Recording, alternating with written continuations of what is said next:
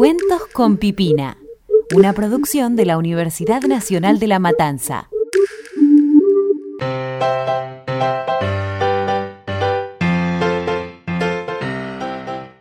Bienvenidos a Cuentos con Pipina. ¿Cómo están? Espero que bien y muy preparados para este episodio donde vamos a hablar sobre género. Para explicar un poquito más, diremos que el género no es algo que venga al nacer, sino que es algo que construimos a partir de nuestro crecimiento. Para el género, no hay juguetes de niño y de niña. Todos pueden jugar con todo. Ni tampoco se prohíbe a un niño vestirse de rosa o a una niña de celeste. No se clasifica prohibiendo nada a nadie. Permite que según nuestro sentir podamos elegir qué camino tomar. A continuación, escucharemos el cuento Rosa Caramelo de la autora Adela Turín. Paremos las orejitas, que ya empieza.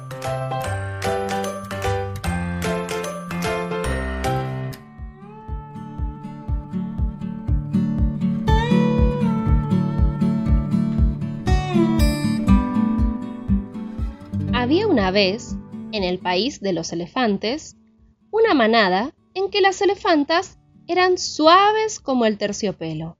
Tenían los ojos grandes y brillantes y la piel de color rosa caramelo.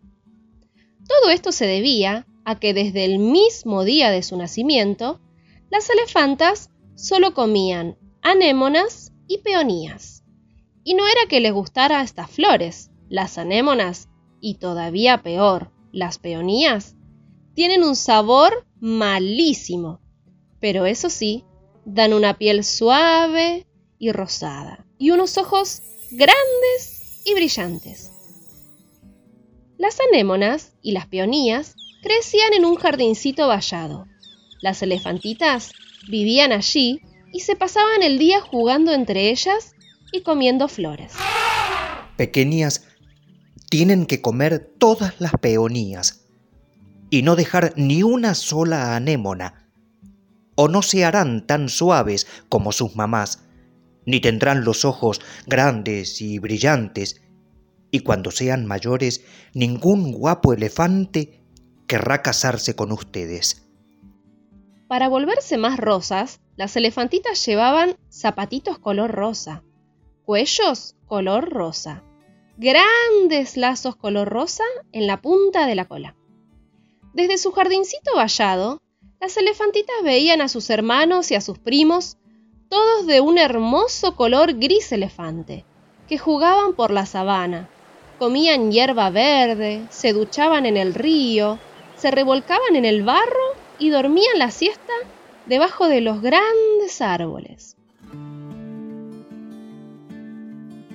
Solo Margarita, entre todas las pequeñas elefantas, no se volvía ni un poquito rosa, por más anémonas y peonías que comiera. Esto ponía muy triste a su mamá elefanta y hacía enojar a papá elefante. Veamos, Margarita, ¿por qué sigues con ese horrible color gris que sienta tan mal a una elefantita? ¿Es que no te esfuerzas? ¿Es que eres una niña rebelde? Mucho cuidado, Margarita, porque si sigues así, no llegarás a ser nunca una hermosa elefanta.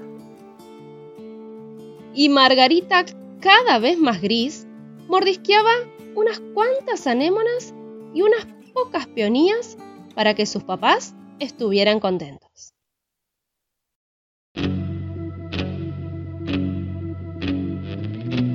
Pero pasó el tiempo y Margarita no se volvió de color rosa. Su papá y su mamá perdieron poco a poco la esperanza de verla convertida en una elefanta guapa y suave, de ojos grandes y brillantes, y decidieron dejarla en paz. Y un buen día, Margarita, feliz, salió del jardincito vallado, se quitó los zapatitos, el cuello y el lazo color rosa y se fue a jugar sobre la hierba alta, entre los árboles de frutos exquisitos y en los charcos de barro. Las otras elefantitas la miraban desde su jardín. El primer día, aterradas, El segundo día, con desaprobación. El tercer día, confusas. Y el cuarto día, muertas de envidia. Al quinto día, las elefantitas más valientes empezaron a salir una tras otra del vallado. Y los zapatitos, los cuellos y los bonitos lazos rosas quedaron entre las peonías y las anémonas. Después de haber jugado en la hierba, de haber probado los riquísimos frutos y de haber comido a la sombra de los grandes árboles, ni una sola elefantita quiso volver nunca jamás a llevar zapatitos, ni a comer peonías o anémonas, ni a vivir dentro de un jardín vallado. Y desde aquel entonces es muy difícil saber, viendo jugar a los pequeños elefantes de la manada, cuáles son elefantes y cuáles son elefantas. Se parecen tanto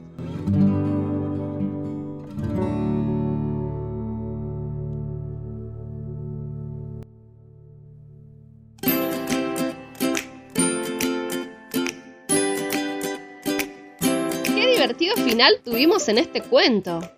Las elefantitas, al fin, fueron libres de los mandatos y pudieron elegir lo que a ellas realmente les hacía feliz. Si te quedaste con ganas de escuchar más acerca de género, te invito a que pases por unlampodcast.com y escuches a Rompiendo Tabúes.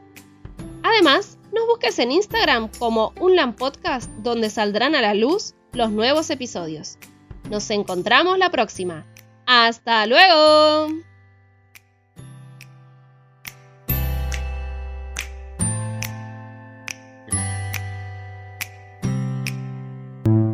Escuchaste un podcast del Taller de Producción y Administración en Medios de la Universidad Nacional de La Matanza.